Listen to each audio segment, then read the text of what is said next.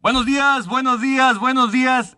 Señoras y señores, bienvenidos al San- Santuario Deportivo donde no se habla fútbol y aparte tuvimos un fin de semana saturado de grandes historias deportivas. Estuvo increíble el fin de semana y saludo con muchísimo gusto a mi compañero de mesa, Enrique García. ¿Cómo estás? Qué gusto saludarte. Buenos días, buenos días, buenos días. Levante la mano el que ganó su equipo. A Boston ganó. ¿Eh? Es cierto, ganar. Oye, sorpresa, están a punto de echar al equipo de, de- De Tampa. de- Hoy deberíamos de utilizar no una hora. No, tres. Estamos- horas. Porque el box estuvo buenísimo, Quique. Checo se mete a podio. El fútbol americano colegial está que arde. El fútbol americano profesional también está increíble. Y tenemos los playoffs del béisbol. Eh, y tenemos los playoffs del béisbol. O sea, la verdad, fue un fin de semana de locos. Sábado fue algo extraordinario lo que fue el fútbol americano colegial, la derrota de Alabama, la derrota de Texas, eh, el triunfo de Georgia, eh, la, la verdad, el triunfo de Iowa. Eh, fue algo extraordinario, fue fantástico. Y luego el cierre del sábado con la pelea de Tyson Fury con Deontay Wilder que para mí es el gran ganador del fin de semana, se llama el boxeo. Claro. Al final de cuentas, eh, todos, los, todos los deportes estaban promocionando el boxeo. Claro. Tú veías en el colegial y no te pierdas hoy en la noche Tyson Fury contra Deontay Wilder. Veías el, el, no sé, el béisbol y estaban promocionando el boxeo. Y, y yo la veía tanta promoción, decía yo, con tanto miedo de que no vaya a ser una pelea que no responda, que sea aburrida, que no. Tyson Fury salió junto con Deontay Wilder a reivindicar al boxeo, y me parece que al final de cuentas, lo mejor que le pudo haber pasado al boxeo fue una pelea de peso completo, con dos mastodontes dispuestos a rifársela, eh, con polémica, Con las quijadas a todo lo que daban y la resistencia. con polémica porque el conteo que le hacen a Tyson Fury es de 15 segundos, no de 10, lo cual pudo haber eliminado a Tyson Fury, aunque Tyson Fury dice en el comentario, dice, pues yo me iba a levantar al 7, al 8. Pero pues la bronca O sea, es del sí, conteo. la bronca es del conteo, ¿va? Entonces, este, creo que estuvo, estuvo sabroso. Y luego Checo Pérez, mi Checo de oro. ¿Quién siempre confió en Checo? ¿Qué? ¿Quién? Nomás yo. Ese tal Lewis Hamilton, que no pudo rebasarlo. Pues vámonos con nuestros amigos de la F1 Podcast porque hay que irnos bien moviditos, Kike. Vámonos con 8 minutos de Fórmula 1. ¿Cómo están, Kike y Jorge? Muy buenos días, muy bien por acá. Buenos días, bien, bien. Checo en podio, 1 y 2 para Red Bull. Lo, lo, lo predijo Jorge, que andaba muy contento, hasta me mandó WhatsApp. Eh, Checo corre como debe ser, no falla la estrategia. eh, todo empieza a acomodarse y ya eh, Max Verstappen está número uno en el campeonato de pilotos y las cosas se cierran aún más para esta ida de la Fórmula 1 al continente americano. Sí, buenísima carrera, ¿no? La, ayer Red Bull le atina a, todo prácticamente. No hay errores en pit stops. La quali fue buena. Ah, se hizo chiquito el efecto que pudo haber tenido el, el- el- el que ganara Botas, el que Hamilton se recuperara. Entonces, bien por Red Bull. Y mala onda, ¿no? Con la estrategia de Hamilton, que parece que la que él quería hacer era la correcta, pero al final entra Pitts y pierde el podio también. Eh, aquí es donde son las batallas importantes de lo que hablábamos de que Max hubiera obtenido un segundo lugar y en este caso que Hamilton no haya entrado dentro de los podios, porque es lo que acaba por dar una diferencia. Creo que fue una pista que exigió mucho y creo que ahora sí Checo, por lo menos en los en las gónadas, esa batalla con Hamilton en la vuelta 34 creo que es, da muchísimo de qué hablar y nos hace sentir muy orgullosos para lo que se viene en el Gran Premio de México, por lo menos para para activar así como que la, la ansiedad de ver al piloto mexicano. Sí, hay que recordar que Hamilton pues eh, toma los penalties de grid, ¿no? Eh, por el cambio de motor. Entonces viene con un motor más fuerte. Normalmente los motores de Fórmula 1 cuando lo acabas de cambiar traen mucha más potencia. Entonces esto solo habla mejor de Checo y de su trabajo en una pista que Mercedes pues es fuerte. hay que lo que sí preocupa un poco es la velocidad que ha ido agarrando Mercedes en estas últimas eh, carreras porque de hecho traían un paquete de eh, downforce mayor, o sea que en realidad debió haber sido más lento ese Mercedes, pero vimos que en, recta tenían muchísima velocidad. Así que digo, Mercedes está viendo muy fuerte, pero habla mucho mejor del trabajo que hizo Checo. Esto es, eh, esto es bastante de llamar la atención y, sobre todo porque ya empieza a pelear un poco más. Eh, lo de Botas también hay un detalle donde pues Hamilton sabemos que gana la pole, pero le escribe en la llantita en este trofeo es te lo dejo porque pues a fin de cuentas viene mi, penalización. Pero inclusive hasta los camarógrafos hicieron señales de aprobación hacia lo que estuvo pasando en los pits por parte de, de Red Bull, donde las cosas se hacen de mucho mejor manera y no sé si tenga que ver en que ya le encontraron la forma o que simplemente fue un día perfecto para Red Bull. Estuvo raro, ¿no? Que eso de camarógrafo yo creo que le iba a Red Bull porque ah, pues venía de, venía de dos carreras Red Bull donde venía sufriendo de los pit stops, de este nuevo protocolo de seguridad que implementó la Fórmula 1 donde no le salía muy bien y esta vez fueron pues las dos paradas, ¿no? Que fueron del cambio de Inter a Inter, entonces le salieron bien y fue en la parada de Max Verstappen, que es el que que les preocupa a toda la familia Red Bull que, consigue la mayor cantidad de puntos donde celebra el camarógrafo y pues le salió, le salió la verdad todo a Red Bull este fin de semana.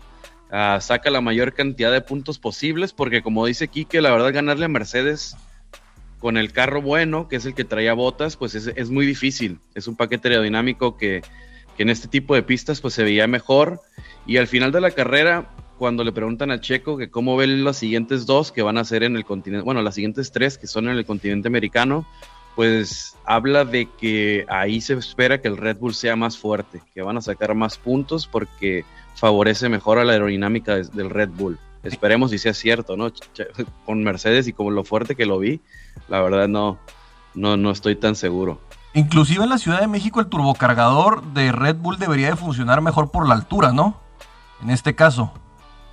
Sí, Horner de hecho especifica que eh, Ciudad de México y Brasil son las, las más fuertes para Red Bull justamente por la altura, que él cree que van a sacar ventaja sobre Mercedes justamente por este tema, pero hay que ver, ¿no? Porque sí se ve muy fuerte ahorita el motor, sí lo han desarrollado Mercedes, entonces hay que ver si se compensa un poco y ya tenemos una batalla un poco más reñida. Ahora, lo que le está pasando a la Fórmula 1 es lo mejor en este momento.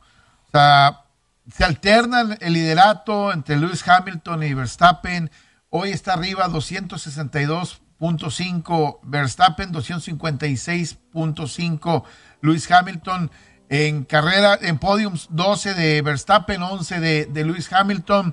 Eh, en calificaciones arriba, eh, Verstappen 9 a 7 sobre, perdón, Hamilton sobre, sobre, sobre Verstappen. O sea, eh, esto creo que la Fórmula 1 desde hace rato no lo había vivido. E, esa pasión con la cual se está corriendo, con la cual se está midiendo, con la cual incluso tenemos un tercero en discordia para, para nosotros, que es eh, Checo Pérez, y que hace que llegue con mucha fuerza el Gran Premio de México o la parte de América, ¿no? Sí, la verdad es teníamos cuánto tiempo, la verdad, que no se veía una batalla de que de los de dos pilotos y que dos pilotos que no fueran del mismo equipo, porque sí teníamos a lo mejor en el por ahí por el 2016 a Hamilton Rosberg que estaba cerrado, pero pues eran los dos Mercedes, ¿no? El espectáculo no daba para que un Red Bull, para que un Ferrari llegara. Entonces el hecho de que ahorita esté el equipo de Red Bull dándole con todo al campeonato de, pilotos, porque el de constructores sí hemos visto que, lo ha dejado un poquito de lado, que, que le interesa más darle ese campeonato a Max Verstappen, entonces es, lo que la gente quiere, ¿no? Es el campeonato interesante, es, es por el que ves la, Fórmula 1, el, campeonato de constructores, entonces, pues ese espectáculo que no teníamos hace ya buen rato. 36 puntos de diferencia entre Red Bull y, y Mercedes, donde va liderando el, equipo de Toto Wolf. Pero también cabe mencionar que tenemos cosas como Fernando Alonso, que se ha metido mucho en las competencias, por lo menos los sábados. De repente las grandes vueltas que nos da George Russell y también de repente la intermitente aparición de McLaren. Creo que en lo general, para lo que se va a venir el siguiente año, la Fórmula 1 está muy muy bien. Nos quedan seis, eh, seis eventos más. Pero no nada más eso. Ya no nos vamos a tener que levantar tan temprano en algunos de estos casos para verlo. Vamos a tenerlos a las 2 de la tarde, así sazonándolo con la NFL. Y la cosa pinta mejor que nunca, chavos. Pues esperamos su podcast para que nos desglosen todo de manera increíble, porque hoy tenemos el Wall Street más cargado de la historia. En esta semana que vamos a llegar a los 100 programas. Y con eso nos despedimos. Les damos muchísimas gracias. No, muchas gracias a ustedes. Hasta luego. Hasta luego. Hasta luego, Gracias. gracias. Gracias. Vamos a hacer una pausa y, y- y vamos a regresar porque, oye, sí, sí, lo de Checo Pérez, antes de, de terminar, el- la imagen de, de cómo defiende No, no, contra es Lewis. Hamilton eh, se convirtió en viral. ¿eh? O sea, e- eso es lo que quiere la Fórmula 1, ¿no? Como cuando tuvimos aquella de Alonso contra, contra Hamilton Sí. también, cuando gana Ocon. Pero en esto lo más importante es que muchas veces perdemos, Quique, la noción de la rapidez a la que van por las, Sí. las tomas de que lo hace en la cámara. Si tú lo vieras en, en realidad, la velocidad que se está corriendo, das de cuenta que pues, necesitas un pañal. No, pero además, e- esa es la imagen que quiere Fórmula 1. O sea, no quiere la imagen de un accidente. No. No, quiere la imagen de, de- Quiere la imagen de competencia. Y, y llevada al límite. y llevar al límite, exactamente. O sea, y, y de una manera limpia, ¿no? Sí. Eh, esa es la parte más interesante que creo que hoy, por eso lo está explotando eh, Fórmula 1 y por eso se convirtió en, en- viral, ¿no? Y qué bueno que está Checo Pérez dentro de esto. y el dramatismo. Creo que a fin de cuentas la Fórmula 1 con Drive to Survive quiere contar historias y la de Checo para llegar aquí es algo de lo que más importa, como también lo que está pasando con la, eh, la reanimación de Fernando Alonso. De repente tenemos a George Russell. Muchas cosas están pasando y la verdad está increíble todo lo que viene por aquí. Exactamente. Estamos desde la cabina caliente. Déjame platico que la eliminatoria de CONCACAF rumbo a Qatar continúa y México va a enfrentar al equipo de El Salvador. El Salvador. Fíjese, tras el triunfo ante Honduras, México sale de visita a tratar de cerrar esta fecha FIFA en Cuscatlán, allá contra el equipo de Salvador. Regístrate en caliente, recibe 400 pesos de regalo en tu primera apuesta. El favorito para este partido es el equipo de México. Si le apuestas tus 400, cobrarías 580. El triunfo del Salvador paga 3200. El empate 1680. Caliente.mx. Más acción, más diversión. Vamos a una pausa en radio 92.1 FM, 660 de AM. Estamos en ABC Deportes. El béisbol, Quique. Yo sé que estamos en pausa y ahorita le, rem- le- le- le empezamos a meter a la, a la gente de radio, pero el béisbol, las costuras, lo que pasó desde el viernes, sábado y domingo, está de alarido. E- e- Es que el viernes con el triunfo, bueno, primero los Astros muy bien, este jueves y jueves y viernes Jueves y viernes empiezan bien, muy dominantes. muy dominantes. Ayer empiezan ganando y se les aparecieron las medias blancas al final y terminan siendo eh, con mucha autoridad, eh, ganando 12 por 6 el día de ayer. Hoy va Urquidi por el equipo de México, eh, por, por el equipo de Astros. México, por el equipo de Astros. Este, y es que me quedé pensando en los dos mexicanos que, que, que traigo ahí la sensación de que pudiera ser que se Un diera una, de mexicanos en la Serie en la Mundial. Serie Mundial. ¿Quién Se- sabe? Sería algo, sería algo extraordinario, ¿eh? Sería algo brutal, sobre todo para, para México. Creo que ahorita faltan historias de ese tipo. Pero pues también por el otro lado, White Sox ya ahorita por lo menos dice, ya se me prendió un poquito más el bateo. El- tienen mucho poder cubano, por ahí tienen al señor José Abreu, también a Eloy Jiménez. Lo que les había faltado era mucho su, su bullpen y su... Bueno, porque le pegaron a Kimber, le pegaron horrible, cómo Sí. lo traían zarandeado. Le siguen haciendo carreras, como quieran. Pa- para beneficio de Urquidi, la, el béisbol es de promedios. Pues cuando un día haces 12 carreras, al día siguiente te secas. Entonces, este, puede ser que para el equipo de los Astros el día de ayer medio desperdiciaron ya sobre el final. Eh, Pelearon, pelearon, pelearon. El partido se puso 6 a 6. Eh, al final se descompone para, para el equipo de los Astros. Astros está a un triunfo de, de eliminar al equipo de las Medias Blancas. Y hoy Urquidia a lo mejor el promedio le va, le va a ayudar en ese sentido, ¿no? Y entre dos managers que no se quieren nada, entre Dusty Baker y Tony La Russa. Sí. Así que, híjole, la cosa pinta dura, pero creo que van a seguir siendo altas. Son, eh, Houston es un equipo que lo dijo su, su manager, dijo, nosotros le vamos a hacer swing a las pelotas que nos gusten. Y es tan claro eso que lo ves en un tipo como el Champion Bat, que es Juleski Gurriel. Tienen un gran cuadro, tienen a mucha gente también en su field que puede hacer las cosas bien. Eh, me gusta para que hoy se acabe la, la serie. Yo, yo, yo disfruto mucho viendo al Super Ratón jugar, ¿eh? Eh, la, la verdad, qué clase de pelotero es, este, qué clase de jugador. De veras, me, me quedo sorprendido de la intensidad a la que juega, a la capacidad que tiene, el espacio que cubre, el, Tiene mucho instinto. el instinto que tiene. para la colocación de informaciones especiales y todo. Es un tipo que sabe compensar muy bien sus, sus debilidades. Bueno, su- no, pero su, su- su- su aptitud física, que es un tamaño muy chiquito, no llegar al 1.70 y estar en la MLB, sinceramente es algo de otro mundo. Y, y al final de cuentas, este, se convierte en un jugador clutch. En los momentos importantes él está. Sí, sí, sí. Es, eh, eh, él, él aparece. Hoy tenemos béisbol desde las 12 del día. Los cerveceros contra los bravos. Peralta contra Anderson. Y luego tenemos béisbol a las 2.37. Astros contra Medias Blancas. Y tenemos béisbol a las 6 de la tarde. Las Rayas contra Boston. Eh, Mahook contra, contra Rodríguez. Y luego tenemos béisbol a las 8.37. O sea, hoy desde las 12 del día hasta que el cuerpo se canse, tenemos béisbol el día de hoy. Cuatro partidos. Sí, y bueno, cabe mencionar lo de Boston ayer, yo no, yo, polémico inclusive el día de ayer de Boston, porque una bola que acaba por pegar en la barda, se acaba por ir al otro lado con un toque de- del señor Hunter Renfro, lo marcan como doblete, eh, no entran las carreras para los Tampa Bay Rays, que empezaron muy fuertes el jueves, y Sí. luego Boston le despierta el bateo, donde Quique Hernández, bueno, tu tocayo, está vuelto un monstruo, Quique. Eh, Quique Hernández, que ya lo había demostrado con el equipo de los Dodgers, los en Dodgers. algún momento, este, que es un jugador clutch, que es un jugador que no le, que no le asusta. Me, me gustó lo de Boston en el segundo juego, porque se pone arriba Tampa y parecía que iba a ser, 2-5. je- iba, y sí, iba a ser jerárquico el, el triunfo y llevarse la ventaja.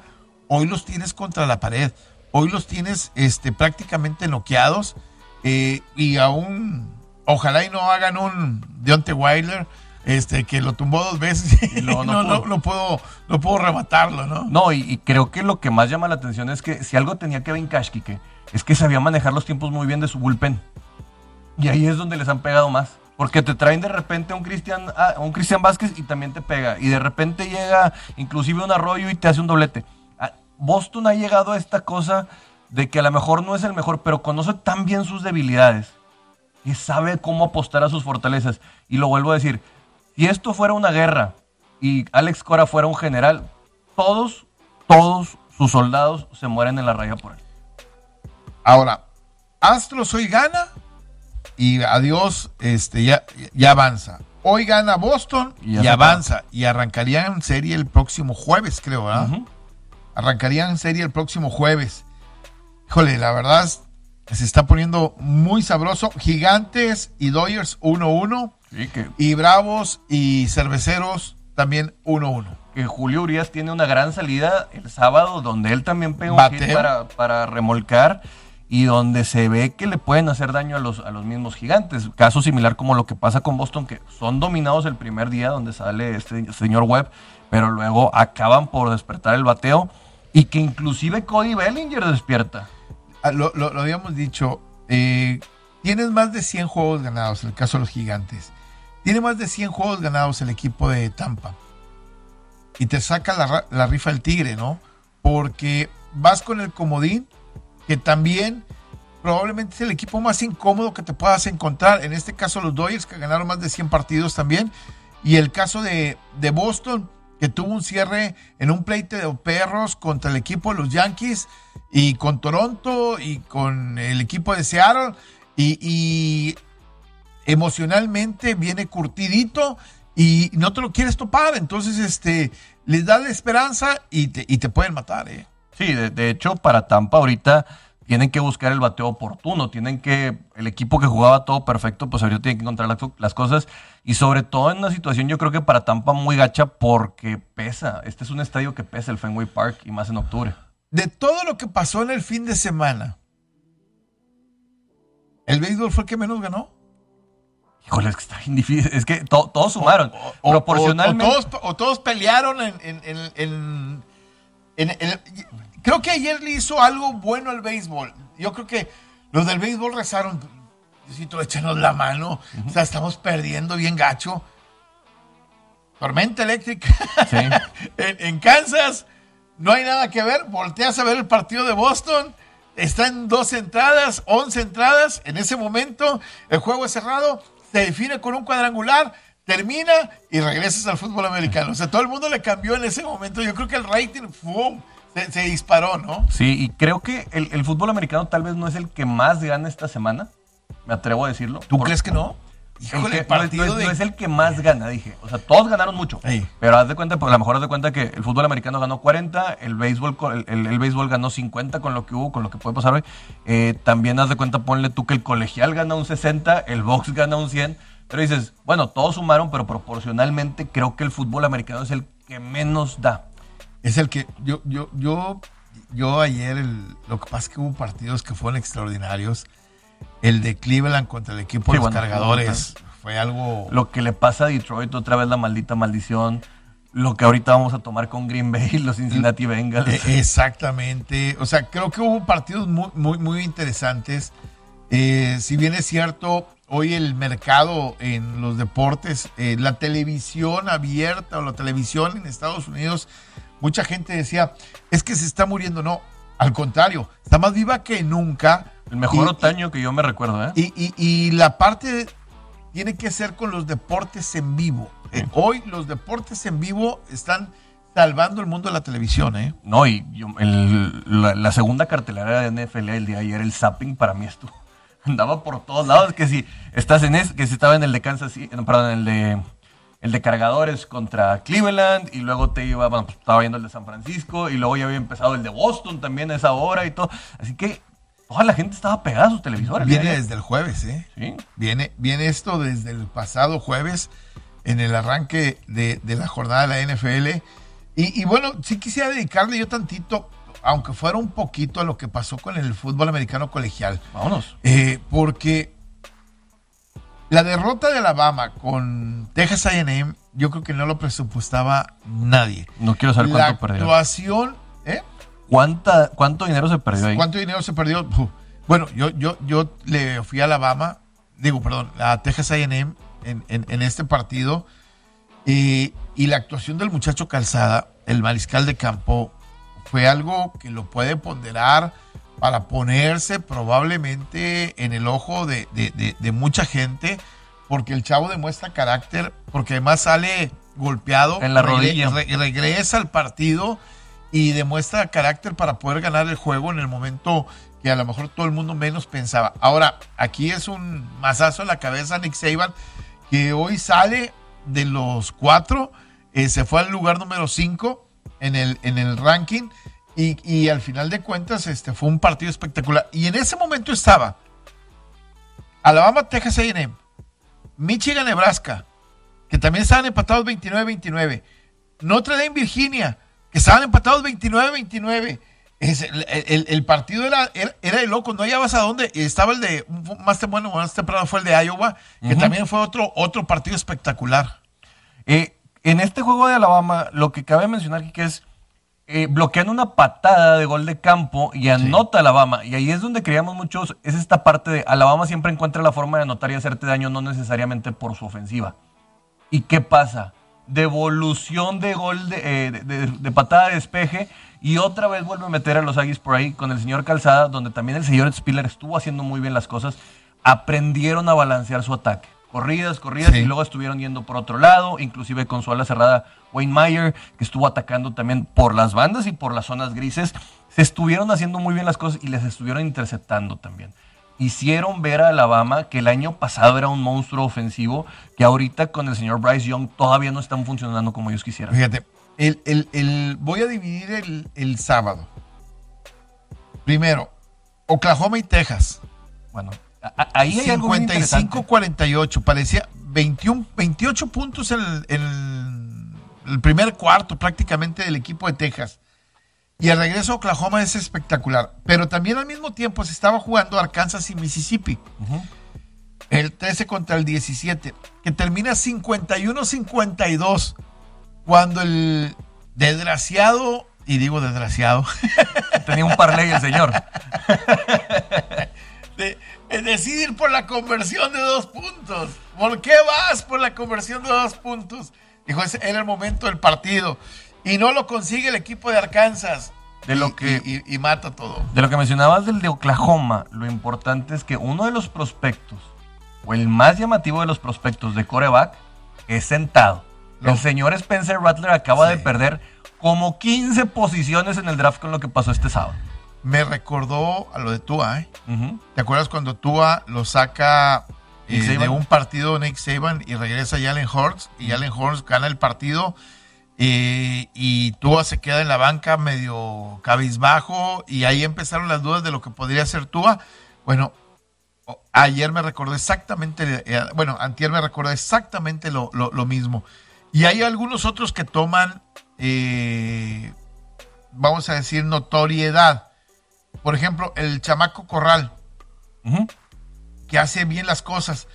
Eh, 287 yardas, dos pases de anotación eh, y termina jugando en el momento importante de manera correcta.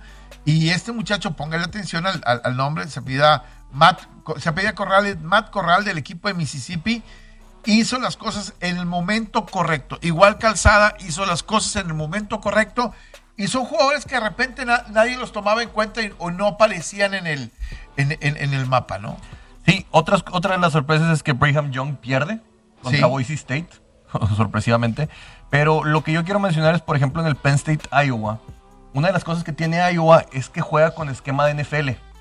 Juega con un esquema más de formación de escopeta y, y- y tradicionalmente de ahí salen buenos a las cerradas. Ha salido George Kittle, Noah Fant. Hay un tercero que salió la temporada pasada que también estuvo por ahí. Eh, es un equipo bastante, bastante con formación de tendencia a la NFL. Podría llamar la atención que por ahí también llevara. Este fue un partido que no querían ganar mucho, Quique. Muchas intercepciones.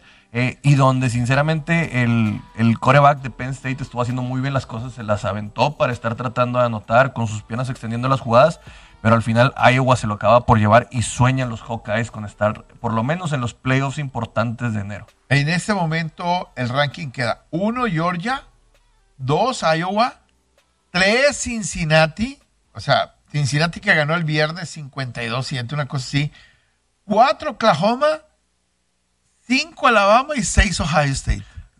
Cincinnati desde mi punto de vista es un poquito un espejismo. Creo que Alabama debería estar por encima de ellos independientemente de lo que fuera. El año pasado ya estaban haciendo bien las cosas, creo que se quedan en el séptimo general de- del ranqueo. Pero pues bueno, le han tocado cosas fáciles, pero también están produciendo jugadores para llegar a la NFL. Y 7 Penn State, 8 Michigan, que está invicto, 9 Oregon y Michigan State, que está 6 y 0, eh, 10 y Kentucky, que está 6 y 0, es 11. Esta semana, si mal no recuerdo, juega Kentucky contra el equipo de Georgia. Eh, juega, eh, es un duelo de, de- invicto, sí, Kentucky contra Georgia. Eh, ese partido está bueno, le dan a Georgia menos 23 y medio sobre un equipo de Kentucky que está como rankeado como número 11, pero que nadie cree en- en los gatos salvajes. Sí, y también creo que por ahí, por lo menos ya va a tener algo más interesante en, su, eh, eh, en sus duelos Cincinnati, que se va a enfrentar a UCF, que es lo que puede pesar. Hablando de Michigan, ahorita que lo mencionaste, Jim Harbaugh se enojó al final del partido, no sé qué tenía, se le acerca una reportera y le dice, ¿te puedo entrevistar? No, y corre. Se me hace muy chiflado ya este, Sí, parte de este lo- tipo. lo- está bastante, ba- bastante chiflado este Harbaugh, que es un tipo, a mí en lo particular me, me- me parece hasta, hasta odioso. Pedante. Pedante, pedante, exactamente. Vamos a ir a una pausa y regresamos para platicar de la, de la NFL, que fue espectacular también el fin de semana dentro de la NFL. Vamos a una pausa, 92.1 FM, 660 de AM, estamos en ABC Deportes. ¿No te parecería que nos fuéramos a la pelea de box antes Sí. de entrar al platillo fuerte que es la NFL? Sí, sí, sí. Yo, yo lo de la pelea de box, este, me la esperaba así porque así habían sido las dos anteriores. Sí, así exactamente bien. Y creo que estamos a nada de que se pelee una cuarta. Porque existe la duda de, oye, le contaron 15 segundos. Este. Y, y a pesar de, de todo, creo que Tyson Fury termina domi- dominando, se ve más fuerte. Yo Pesado. no sé. Deontay Wilder, aunque mucha gente dice, eh, se le notan las lonjas a Tyson Fury. Eh, eh, una cosa es que tengas lonjas y otra cosa es que no estás bien preparado. El tipo está súper preparado. Él, para la gente que no sepa, él se vuelve así de lonjudo porque lamentablemente vive un momento emocional difícil, se descuida, llegó a pesar 180 80 kilos. 80 kilos, este, y cuando regresa a boxear de nuevo cuenta y se mete otra vez al gimnasio, ya el traje le quedó grande. Pero es inteligente también Tyson Fury con el tema de su peso, porque lo vimos en esta parte de los abrazos y donde le dejaba ir al peso. De Deontay Wilder se ve muy musculoso, pero no es un tipo que haga cardio. Sí. Se le notaba que después de que el peso de Tyson Fury le estuvo haciendo mella en su humanidad, las piernas ya se le doblaban. Él salió a tratar de trabajar el cuerpo y, y a tratar de hacerle daño por ese lado. Así que se nota que hay un tema donde él supo que su peso lo tenía que hacer. Que para mí estuvo mal el referee porque no estuvo separando y no estuvo castigando a tiempo con ese tema de los abrazos. Porque hubo momentos en los que se, eh, se hacía el candado y se ve que la derecha de- del señor Deontay Wilder es poderosísima aquí, que porque alcanzó a estremecerle los pensamientos. Y yo lo ponía en un tweet, dije, a Tyson Fury más que nunca va a depender de la dureza de su quijada para poder ganar esta pelea. Porque hasta cuando ya creías que estaba muerto, de repente tiraba unos, no, no, no sé si en reflejo o por amor propio, donde de repente conectaban la humanidad y aguantaron vara los dos porque se castigaron en grande. Yo, yo creo que el, gran, la gran virtud de los dos, sobre, el caso, sobre todo en el caso de Dante Wilder, que luego se, mucha gente lo, lo aplaudió, fue el no rendirse. El tipo no se guardó absolutamente nada. Eh, creo que los últimos dos o tres rounds los peleó noqueado. Sí, conmocionado con to- totalmente. eh, estaba fuera de y seguía el tipo haciendo eh, bien su vaya su, su, su demostración de caracteres haciendo su eh, y, y al final va a quedar la duda del conteo largo no el conteo este que uno piensa que terminó siendo decisivo a favor de, de, de- de Tyson Fury porque habrá quien diga ah pe- pero si iba a levantar al 8 sí pues te iba a levantar más groggy esos cinco Sí, segundos te- que te, te dan dan, para, sí. para, para pensar te ayudan a No, y borroso E- e- y- Exactamente. Y, y te tambaleas y todo. Y por el otro lado se empieza a hablar del señor Usyk, que se habla mucho de que es el, el peso pesado más completo porque tiene más técnica y tiene más fuelle físico. Pero sinceramente, en este caso, que cuando vemos que hay 18 kilos de diferencia entre uno de entre el retador que es eh, Deontay Wilder y el campeón Tyson Fury, le acaba por hacer daño. Y creo que todavía siendo todavía un poquito más chico Usyk, en este momento de los abrazos y lo que puede tener de estrategia el señor Tyson Fury, le debe hacer más daño. Y la pegada es terrible. Sinceramente, el Gypsy King se faja para recibir, pero también para atacar. Y no sé si realmente el señor Usyk vaya a estar. Para muchos es el mejor que puede haber por el retador, pero vamos a ver si hay una cuarta pelea, como tú mencionas, por el morbo que hubo acerca de ese conteo. Y mucha gente dice, ¿y aquí entra el mexicano en discordia? No, no, no creo que Andy yo, Ruiz no. Yo no creo está en- que aún cuando Andy Ruiz llegó a ser campeón del mundo, lo veo lejos de lo que vimos con Deontay Wilder y lo que vimos con Tyson Fury. Ojalá Andy Ruiz se meta primero una pelea con Deontay Wilder. Este, y, des- y, y- y puedes aprovechar incluso, ¿eh? Que Wilder me parece que después de este knockout puede haber quedado tocado y, y le cobre la factura el boxeo después de, de- de- de este knockout que tuvo. ¿eh? Pero simplemente de la previa, el cubano de pesos pesados, Frank Sánchez, creo que se llama. sí, Creo que él es mucha pieza para Andy Ruiz. ¿tú sientes? ¿Sientes Sí. que... híjole, yo, yo, yo, yo creo que eh, eh, está, está bueno. Lo mejor que le puede haber pasado, pesado al boxeo es que los pesos pesados hay, hay polémica. ¿no? ¿Dónde ponemos? Ayer decía alguien, esa trilogía de Dante Wilder eh, puede competir y Fury contra Ali y, que Norton Jr. no, Ali y Joe Fraser. No, o sea, no, no lleguemos a ese, a ese nivel, ¿eh? No, todavía no, todavía no, ¿eh? No, le hace un bien al boxeo. Creo que la pelea no es tan pulcra como muchos lo, lo querrían. Tampoco tan técnica. Tiene sus detalles donde pasan por el, por el, re, por el referee, por el jueceo. Pero creo que es llamativa y le da otra vez credibilidad y fe al box de que este deporte puede volver a crecer. De que este es el, el, la medicina perfecta para los youtubers que se han metido a, a, a los rings. Exactamente. Hace, hace poquito puse una pelea de Foreman en mi Twitter. Búsquelo ahí, en, en, búsquelo en el timeline ahí, una pelea de Foreman, que es algo muy similar a lo que vivimos en, en, en esta, en esta pelea. Uh, si no, al ratito se los pongo para que y, y, y, compare. ¿Con qué te quedas del boxeo para cerrar con... ¿Con, ¿Con qué me quedo del boxeo? Con que esta es una pelea de veras. Sí, sí yo también creo que... no, lo... no las payasadas que hemos visto últimamente de los hermanitos Sí, de los hermanos Logan, yo lo puse, es, es, es donde el boxeo es, es sufrimiento, es, gloria en el castigo, claro. en el dolor, en el pundonor, y creo que vuelve a escribirse una gran historia, por lo menos ojalá esto inspire a la pelea que va a tener Canelo ya en algunas semanas y que nos puedan seguir dando mejores espectáculos deportivos en este caso. Esto hace que el boxeo se redima o em, em, empiece a de, de nueva cuenta tomar el, el nivel que y, y, que respetes al campeón del mundo de todos los pesos ¿no? y que vuelva a ser conocido eh, exactamente pasamos a NFL porque ya tenemos a nuestra corresponsal Mayra eh, que estuvo en el juego de los 49ers contra los Cardinals y está muy pendiente de todo lo que está pasando en prácticamente California y todo el West Coast. ¿Cómo estás, Mayra? No, no, no, te escuchamos, no tengas apagado tu, tu micro. Ahí está. ¿Ya te escuchamos, Mayra? Hola. Ahí estamos ya. ya.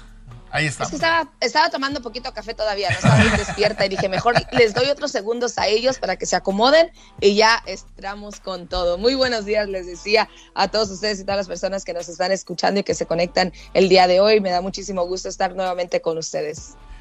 Ayer, Mayra, veo muy de cerca el partido de los 49 contra Cardenales. Quiero ver si los Cardenales son día de veras. Me siguen dejando muchas dudas los Cardenales. Yo sé que mucha gente dice, es el mejor equipo con 5-0. Pero lo que les hizo Trey Lance el día de ayer, si yo fuera aficionado de los 49 de San Francisco, yo estaría muy tranquilo. Cuando compararon a Trey Lance con, yo, yo le voy a los Titanes de Tennessee, con Steve McNair, yo dije, ¿sabes qué? Son una bola de chiflados, este, todos. no, no, no, no, no, no, no está a ese nivel. ¿Sabes qué? Le vi un carácter al chavo, más allá de que hayan perdido, más allá de que haya. Eh, de repente el arbitraje no le ayudó. Hay un safety que se come eh, brutal. Eh, eh, exactamente. Sí. Pero creo que la franquicia, al día de ayer, yo creo que Garapolo, muchas gracias. Váyase donde se tengan que ir, mm. va a quedar en buenas manos. ¿eh? Yo no creo que vaya a ser tan rápido porque creo que la mecánica de Trey Lance no está evolucionando como ellos quisieran. Este partido Tira, se pierde por Kyle Shanahan. Tiren la temporada, tiren la temporada, denle las llaves del carro al muchacho, necesita repeticiones, van a estar en buenas manos. Es, es... A la semana a las, tras la semana 5 no puedes tirar una temporada, ante todo. Comencemos allí. Por otra cosa, sí, los 49ers, la afición, esté tranquila con el futuro. El futuro está en buenas manos, pero hoy tal por cual, muy aparte de las, las yardas que corrió ayer Trey Lance, muy aparte de su carácter, de su, ahora sí que su hambre por mover esas cadenas fue impresionante, sus pases estaban totalmente descontrolados ¿Sí? y no puedes tener un quarterback que no sepa lanzar al target. Eso allí comenzamos. Entonces, hoy tal por cual la mejor forma, la mejor, ahora sí que la mejor apuesta para un triunfo en San Francisco sigue siendo Jimmy G como titular. Lo que sí es que deberían utilizar a sus dos quarterbacks. Es lo que yo no entiendo. ¿Por qué razón no utilizar a ambos? Porque por una parte tienes a un novato que todavía es muy joven, muy, tiene, un, tiene 21 años el muchacho, los acaba de cumplir. Por otra parte, su madurez no está allí precisamente por ello y porque lo hemos visto, he visto estos pases descontrolados de Trey Lance desde que estuvo en el campamento de entrenamiento. Aparte, no sabía ni siquiera entregar el balón, se le caía y no era que no lo sabía hacer, es que no lo estaba haciendo ni en el entrenamiento por los nervios que tenía. Y por esa razón yo insisto, si tú tienes a un Jimmy G que es seguro, que te va a hacer esos pases de cortas yardaje, que te va a mover las cadenas, por ¿por qué no utilizarlo y después lanzar a Lance para correr? Tienes un double threat y lo tienes que utilizar. Estás dos ganados, tres perdidos. Una división donde el líder tiene 5 y 0. No va a pasar nada ni con Jimmy G. En serio, se los digo en buena onda. No van a llegar a ningún lado. O sea, no va a pasar nada. Denle el ejercicio de repetición al muchacho. El muchacho necesita quitarse los nervios que dices, Mayra, que tiene. Eh, necesita más escenarios. Cuando tienes una defensa como la de los San Francisco 49ers, que ayer limitan a un tipo como Kyler Murray con ese arsenal ofensivo a 17 puntos en su casa, creo que puedes ir a pelear a cualquier lado. Lo segundo es. ayer, ojo, eh, ayer los mata el arbitraje. La, NFL ah, quiere que Kyler Murray esté en el Super Bowl y van a llevarlo como llevaron a Patrick Mahomes al Super Bowl. Y, ¿eh? como Aaron Donald, los, parecía que lo estaban sacando de un antro el jueves con los holdings que ni siquiera marcan. O sea, aquí el problema es que también, yo ya lo he dicho muchas veces, estos señores mientras tengan dos trabajos y en lo, en lo, que, no estén en lo físico, porque ni siquiera corren allá. ¿Cómo es posible que tú no marques ese safety, pero cuando no cruza Trey Lance, la oficial dice, no, no pasó? O sea, das cuenta y ni siquiera, ni siquiera dejas eso. Es un tema donde eh, la apreciación está muy curiosa y yo no quiero entrar en esos temas. Pero sí lo que quiero hablar de la ofensiva de Kyle Shanahan es eh, creo que el playbook estuvo diseñado a veces simple de más. Eh, se ve que él batalla mucho para las lecturas y a veces se quedaba muy fácilmente el lado derecho de la línea ofensiva. Si no es porque Trey Lance tiene movilidad, probablemente hubieran matado al coreback que hubiera estado. Eh, pero él sí tiene que ir aprendiendo un poquito más de lo que está pasando, porque veo su mecánica muy elongada anuncia mucho los pases también por el tamaño que tiene y por cómo, por cómo lo maneja y lo tiene que ir aprendiendo, pero sí está muy lejos de lo que mucha gente cree y se tiene que aprender a barrer. Eso de irte con la cabeza de frente es peligrosísimo. Dieron tres elecciones por ti, papito. Eres un activo y eso se lo tiene que decir Kyle Shanahan. Ayer vimos al señor Josh Allen haciéndolo de perfecta manera y de repente hasta saltaba como en las Olimpiadas. Eh, y es precisamente eso lo que dices. O sea, Trey Lance no sabe ni siquiera barrerse. ¿Cómo es posible que tú eres un quarterback y que no te estás protegiendo? Sí, por una parte los oficiales estuvieron fatal, que de hecho precisamente le preguntaron a Nick Bosa después de en la conferencia y le dicen, oye, fue un safety. Y así como dices, no voy a hablar de ello, pero esa es la regla, ¿no? Es que tampoco quiero que me multe. Y es que esa es la otra cosa. La NFL no está siendo estricta con los oficiales, a ellos sí no los está multando, pero todo el mundo está viendo los errores que están cometiendo y cómo le está afectando a los equipos. En esta ocasión a San Francisco, con esos holdings que también eran algo controversiales, y si vas y ves el video dices en qué momento, y otros que también favorecieron al equipo de San Francisco. Entonces, los oficiales estuvieron mal para ambos lados, pero el safety, el safety tenía que haber sido un safety y no lo llamaron. Por otra parte, continuando con el tema de Trey Lance, no se sabe barrer. Otra cosa, si ya se te cayó el casco, si no tienes protección en la cabeza, ¿por qué sigues moviéndote? Porque tiene carácter el muchacho. No, pero tiene carácter. Tim Tebow también tenía carácter y vimos en qué acabó. Ayer lo vimos también en el juego en la noche, pasó exactamente lo mismo. Este, un jugador que y, y Karim Hunt le pasó lo mismo. O sea, e, es un instinto. Ya dentro del campo e, es, un instinto. Yo lo único que les digo, ayer, Trey Lance generó 280 yardas él solito. y Colin Kaepernick también, y luego nunca supo leer defensivas y en qué acabó. Sí, nada más que hay una gran diferencia. A Kaepernick yo no le veía el carácter que sí le veo a Trey Lance. Y, y mira que es un muchacho que viene de una división 2. O sea, necesitas tener ese ejercicio de repetición.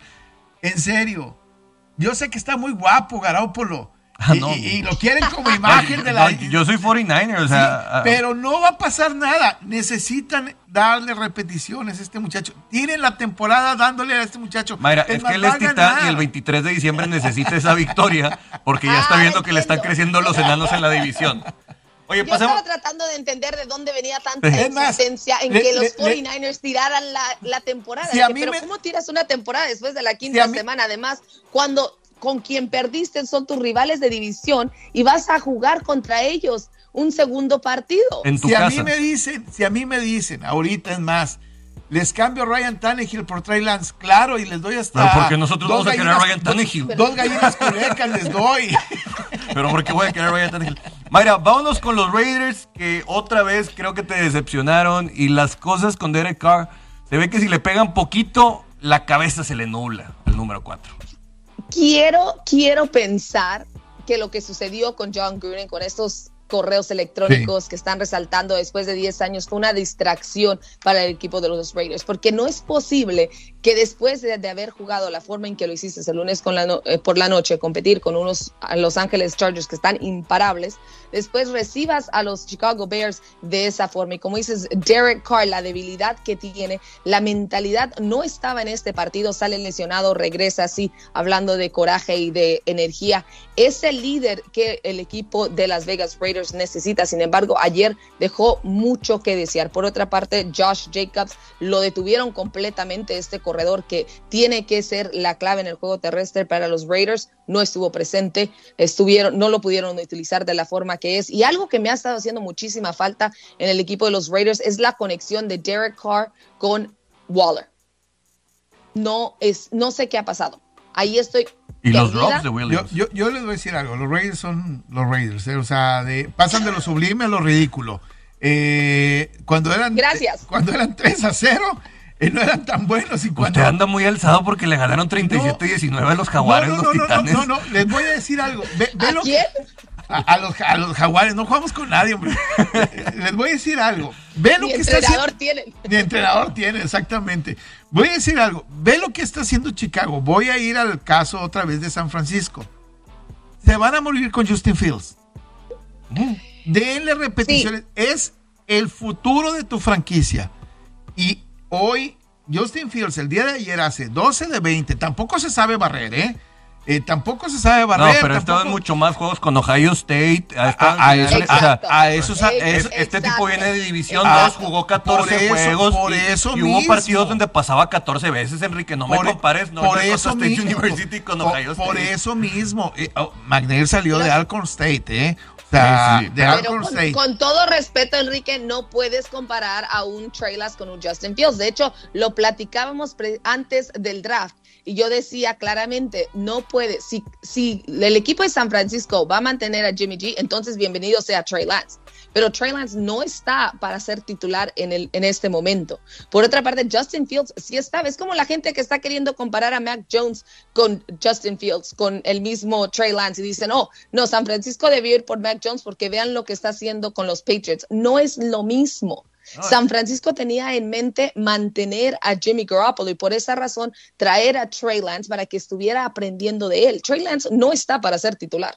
Pero continúa, por favor. Yo, les voy a decir algo, ¿eh? Ojalá, y, se los voy a decir con mucho tiempo. Van a venir echando a perder la carrera del muchacho por no ponerlo. Y van a llevarles a Matt Ryan el próximo año en San Francisco. No, no creo. ¿A Patrick, Mahomes le echaron a perder la carrera?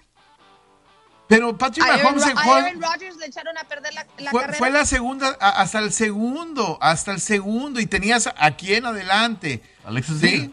O sea. Alex Smith. logró exactamente lo mismo que Jimmy Garoppolo, ¿eh? acá, lo están, mira, acá lo están haciendo al revés. Cuando no debieron darle la titularidad a Kaepernick, yo sé que están ciscados, ¿verdad? Porque le dio la titularidad a Kaepernick. Cuando no debieron habérsele dado, debieron haber ganado el Super Bowl con Alex Smith y no con Kaepernick jugando ese día ¿sí? Eh, ahora es al revés. Ahora sí tienen la razón de, sé lo que les digo, eh, no se equivoquen. Bueno, desde mi punto de vista, el señor Enrique García está comparando eh, peras con aceite de motor cuando habla de Justin Fields con, con el mismo Trey Lance, por, por simplemente de dónde viene lo que está pasando. estaban peleando en el draft a quién tomaban primero, ¿eh? No, y yo lo dije. te voy a decir una cosa. Antes Kyle Shanahan, te, voy a decir una cosa de Kyle Shanahan que a mí ya me cae. Su ego es tan grande que él llevó en determinado momento a Brandon Hoyer y dijo, con él puedo llegar a playoffs. Porque él quiere establecer que bajo su esquema de genio ofensivo puede llegar a cualquier lado con cualquier coreback. Eso también Pero ahora ya estamos, ahora ya está comprobando que no, porque no, el juego terrestre está cayendo. El ego de Kyle Shanahan es el primer rival de los San Francisco 49ers, porque las primeras selecciones de draft siempre son de Kyle Shanahan y las operacionales que son de Andrew Peters, que no son del señor este Hall of Famer John Lynch, son los que llegan a los All Pro. No son los de Kyle Shanahan. Ahí está Mike eh, McGlinchey arriesgando toda la integridad física de todo lo que pones en el backfield. Porque hasta de los corredores. Mick eh, McGlinchey eh, es una pésima selección. ese es el grave problema. El grave problema es la, cantidad de lesiones que tiene este equipo. Eso es increíble. La ¿Quién es el preparador físico? McGlinchey es un grave problema en esa línea ofensiva y McGlinchey se tiene que ir y yo no entiendo por qué continúan apostando por él. Ayer los dos holdings que hizo en la misma serie ofensiva fueron fatal. Lo quería agarrar del cuello y decirle, vete aquí, por favor. no, y eso es lo que estoy diciendo. Son las elecciones en lo administrativo, en lo directivo. Eh, no, no, no porque no existe el gerente general. Es una figura que simplemente es una extensión de Kyle Shanahan. Cuando tu entrenador trae a su gerente general, no estás en la misma línea. Estoy, estoy completamente de acuerdo. Estoy, completamente de acuerdo. Pero yo, yo siento que esta temporada ya de San Francisco. Yo sé se que puede ir a la basura. Se puede ir a la basura. Experimenten, experimenten. Vámonos con otros partidos que ya estoy enojado. No, no, no. Jamás voy a estar de acuerdo con echar una temporada a la basura. Vamos con los Cleveland Browns contra los LA Chargers, que prácticamente dieron cátedra de cómo se puede perder un partido haciendo las cosas bien por parte de los Browns, ¿eh? No, ayer, para mí, tienes que darle título. El, mejor proyecto de la NFL como estrella se llama Justin Herbert. Eh, me tocó verlo, afortunadamente, desde el Senior Bowl eh, y seguirlo en su carrera con Oregon, porque en Tennessee nos equivocamos, llevamos al que no debería de Oregon, que era a, Mariota, y eh, debemos haber llevado a Herbert este, en, su momento. Herbert es un fuera de serie, el tipo le ha cambiado la cara a la franquicia. El tipo hace, hay dos, lo que hace Derwin James a la defensa y lo que hace Herbert a, la ofensiva.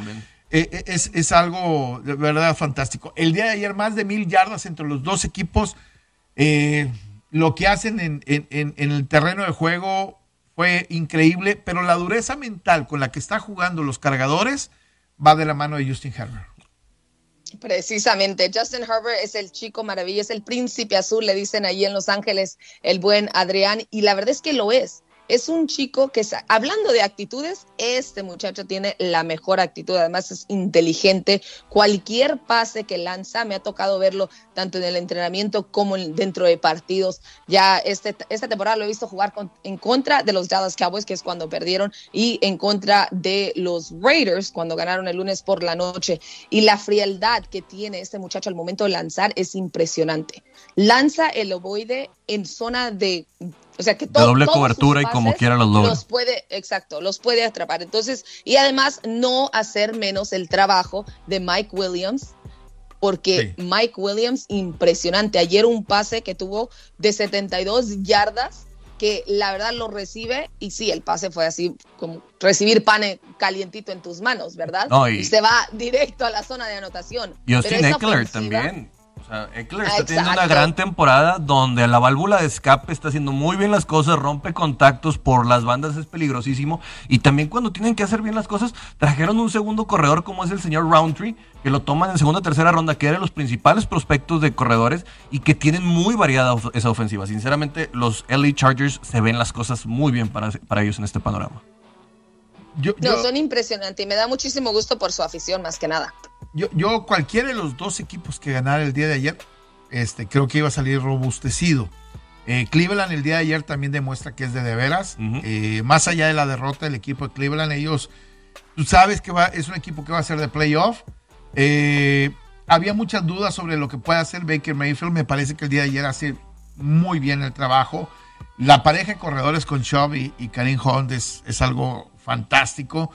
Y el día de ayer creo que eh, además, encuentras, ellos están encontrando a otros jugadores como People Jones, este, como Njoku, que están teniendo.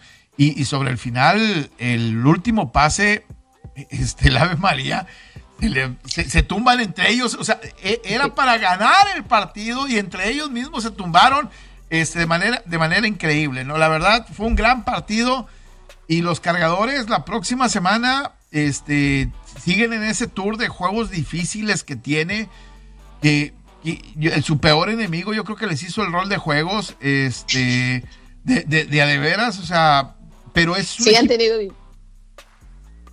Digo, pero este, e, este equipo para mí eh, debe ser de, la revelación.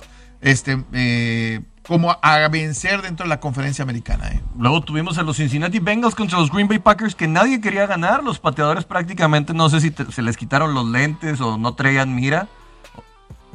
Era el viento, ese es el viento, es lo que es. Siempre, siempre que un pateador falla es el viento. Pero pues, habría un huracán de Tornado Valley de ahí de Texas, mira. ayer se fallaron nueve puntos extra, ¿eh? O sea, en total. Es que es la, es la falta de repeticiones. Como no patean suficientes. Oye, ya nomás para cerrarlo de los cargados. La próxima semana van a, a Baltimore. O sea, es otro de los equipos que a mí me gustó el día de ayer. Vamos a ir a una pausa. vamos a ir a una pausa así rápidamente y luego regresamos con los bengalíes contra los los Packers, que fue otro, otro partidazo. ¿eh? Vamos a una pausa y regresamos rápidamente. En radio, continuamos a través de, la, de las redes. En redes sociales para, para meternos en de Packers. Eh, pues, ¿qué cosas se ven por ahí? Inclusive cuando llegan al, overtime, que prácticamente me nulificaron a Tyler Boyd, que me estuvo haciendo un hijo en el fantasy, pero como quiera ganó. Eh, pero lo que se ve es que Jamar Chase es la realidad por donde lo pueden sacar. Luego el señor Burrow prácticamente le aplican una llave del Undertaker para sacarlo del partido con una contusión de garganta. Y pues también entregando el balón en, el overtime y, no querían ganar los pateadores. Mason Crosby creo que ya le están pesando los años, como hemos visto en otros casos de pateadores. Fíjate que precisamente le preguntaron a Aaron Rodgers, oye, ¿y qué pasó? ¿Qué te dijo? Dice, no, dice, es que yo lo vi, dije, ¿estás seguro? ¿Estás seguro que esta vez sí puedes poner la pata, el balón donde tiene que ser? Dice, y me vio y dice, sí, ahora sí, ahora sí estoy listo. Pero no, fue fatal lo que estaba sucediendo. Yo nada más escuchaba a todas las personas en redes sociales y me escribían y decían, Mayra, es que estos no saben, lleven a un futbolista. Les digo, no, es que tampoco es tan sencillo, muchachos. Esas faltas de repeticiones, insisto, simplemente no funcionan de esa forma. Pero no, ayer no sé qué estaba sucediendo allí, no sé qué está sucediendo además con Green Bay, si en realidad es un equipo tan fuerte como el que esperábamos, porque ha fallado y, en un y irse a un tiempo extra con unos Cincinnati Bengals no es lo mejor, la mejor cara de esta franquicia. Ahora, otro de los que hay que señalar al viejito, hablando de repeticiones, Tom Brady otra vez. A Miami, ya, ya, acabó con ellos en todo lo que hace. Es increíble lo que hace Tom Brady, ya no... Oye, mañana, para aventarnos lo que pasó en el, eh, en el Sunday Night Football, de lo, cómo le pasan por encima a Kansas City, hablar de lo que va a pasar en este Monday Night, vean el Twitter de Tony Dungy. Vean el Twitter de Tony Dungy cómo desglosa la defensiva para lo que le hicieron a, Kansas City. Estamos de regreso ya prácticamente nada más para despedir, Mayra. ¿Algo más que quieras agregar? No, muchachos, al parecer solamente me voy a hacer unas repeticiones para estar al 100% ya esta semana, porque es lo que necesita. Pero repito, no, no estoy de acuerdo. San Francisco no puede echar a la basura su temporada. Y como bien lo, hizo, lo dijo acá mi compañero, teniendo esa defensa ¿Cómo vas a echar al perder a un Nick Bosa, que después de haber sido operado de la rodilla ha regresado a ser uno de los mejores nuevamente? No le puedes hacer eso a este muchacho. Simple y sencillamente no. Yo, sigo pensando, háganme caso, denle repeticiones. Todo es culpa del 23 de diciembre. Denle, repeticiones, se van a arrepentir. A Jimmy G lo van a correr, hombre, al final de cuentas. gracias, Mayra. Nos vamos, gracias. Pásela bien, excelente día para toda la gente.